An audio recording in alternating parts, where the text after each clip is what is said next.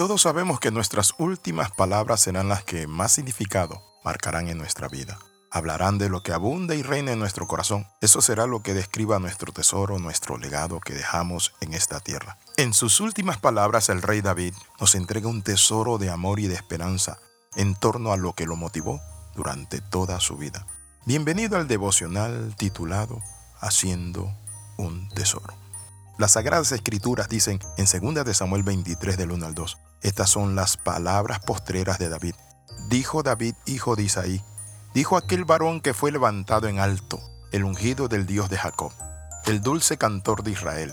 El Espíritu de Jehová ha hablado por mí y su palabra ha estado en mi lengua. Cuando hablamos del legado, es lo que deseamos que la gente recuerde de nosotros, nuestros logros, acciones, aportes, palabras y ejemplos. Y le hago una pregunta. ¿Cómo te gustaría que te recuerden? Cuando consideramos nuestra vida a la luz de la Sagrada Escritura, encontramos que cada uno de nosotros fue hecho con un propósito y para dejar una huella permanente en este mundo. Hoy quiero compartir esta palabra. La Biblia nos muestra de David varias cualidades. Varón levantado en alto, varón ungido por el Dios de Jacob, el dulce cantor de Israel. Y luego dice, él, usando sus últimas palabras, el Espíritu de Dios me ha ungido y su palabra ha estado en mi boca. Eso es lo más glorioso que un hombre puede desear. Ser levantado, ser respaldado, ser amado por Dios y ser agradecido y cantarle a Dios. Quiero hoy compartir algo interesante. Y es la pregunta, ¿cómo te gustaría a ti ser recordado? Es una pregunta poderosa para saber qué es lo que quieres y qué te gustaría haber logrado cuando lleguen los últimos años de tu vida. Ir al final del camino y visualizarte tal como te gustaría que te miraran y que te recuerden en esta tierra. ¿Qué conlleva esta pregunta? Conlleva dos cosas importantes que están relacionadas entre sí. Ser consciente de que somos peregrinos y extranjeros. Vivir plena y sabiamente. Tener conciencia de que ¿qué huella te gustaría dejar al dejar de existir en esta tierra? ¿Vivirás plenamente la vida que quieres? y no pasarte los años sin haber hecho nada para alcanzarlo. Hay gente que se arrepiente y dice, si yo fuera joven, yo haría esto, yo haría lo otro. ¿Es usted de los que está en ese grupo de personas? ¿Eres tú de los que se levanta cada mañana y no sabe qué hacer? Se sienta frente al televisor, pierde tiempo con juegos, viendo videos, haciendo esto, lo otro, llenando crucigrama. Mi amigo, Dios nos llamó a dejar una huella. Espero que no te dé miedo hacerlo. No consiste en que te obsesiones con esto de legado, Algún día tu vida terrenal va a acabar porque en realidad es algo que se debe vivir con normalidad. ¿De verdad crees que esto es para siempre? No, nuestra vida tiene un término en esta tierra. La Biblia dice que los más fuertes 70, 80. Hay mucha gente que vive como si lo creyera diciendo algún día haré esto o aquello. Dentro de unos años la cosa cambiará y entonces podré hacer esto y esto.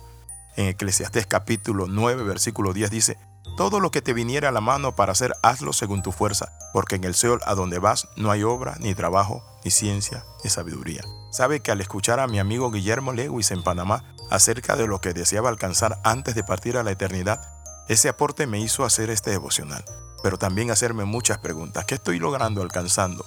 ¿Vale la pena? ¿Estoy edificando un legado? ¿Estoy planificando para mi familia y para pasar de una generación a otra? Claro que sí. Llegó el tiempo de dejar de vivir en automático y tener metas tangibles, de acuerdo a las medidas de nuestros días. Esto es lo que deseas para el resto de tu vida. Si tienes 60 años, ¿cuánto más tienes de vida útil? 70, 80, 10, 20 años, 30, quizás menos. Pero sí necesitamos trabajar un legado. Por eso decidí cambiar de estrategia. Y para una vez tanto pensamiento inútil, tenemos que replantearnos qué es lo que queremos lograr en nuestra vida. Siempre que te replanteas tu vida, te viene a la mente que no quieres llegar a tus últimos años pensando que tienes la sensación de no haber vivido como realmente quería, que no la has disfrutado lo suficiente, que no la has aprovechado como si hubieses querido. Hace poco le pidieron a Bill Gates un consejo para los graduandos de una universidad y él dijo esto, la vida es algo más que trabajo, porque hizo mucho dinero que no le alcanzó para sostener su matrimonio.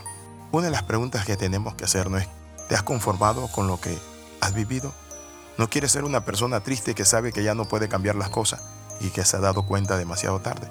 Por dicha de Dios, estás a tiempo de cambiar y de que esto no ocurra. Entonces, ¿cómo te gustaría ser recordado? ¿Cómo vas a cambiar estas cosas? Si le dedicas el tiempo que necesitas, si comienzas a dar pasos de fe, comienzas a hacer un cronograma y entender que cada día cuenta, cada minuto, cada segundo, y usar tu cerebro para emprender, lograr alcanzar, pero sobre todo para conectarte con tu destino eterno. Por eso el salmista David dijo lo siguiente. Aquel varón que fue levantado en alto, el ungido de Dios, abrió su boca y dijo, el Espíritu de Jehová ha hablado por mí.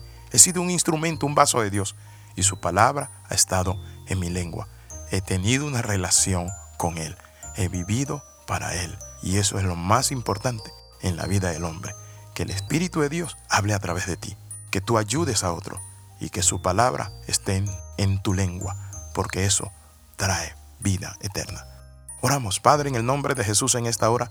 Queremos hacer un legado, Padre del cielo y de la tierra. Queremos reconocer que nuestros días necesitan sabiduría para vivirlos plenamente. En el nombre de Jesús te entregamos nuestro corazón y nuestra vida, pidiéndote que tu palabra esté en nosotros, tu Espíritu, Padre Santo, tenga comunión con el nuestro. Amén y amén.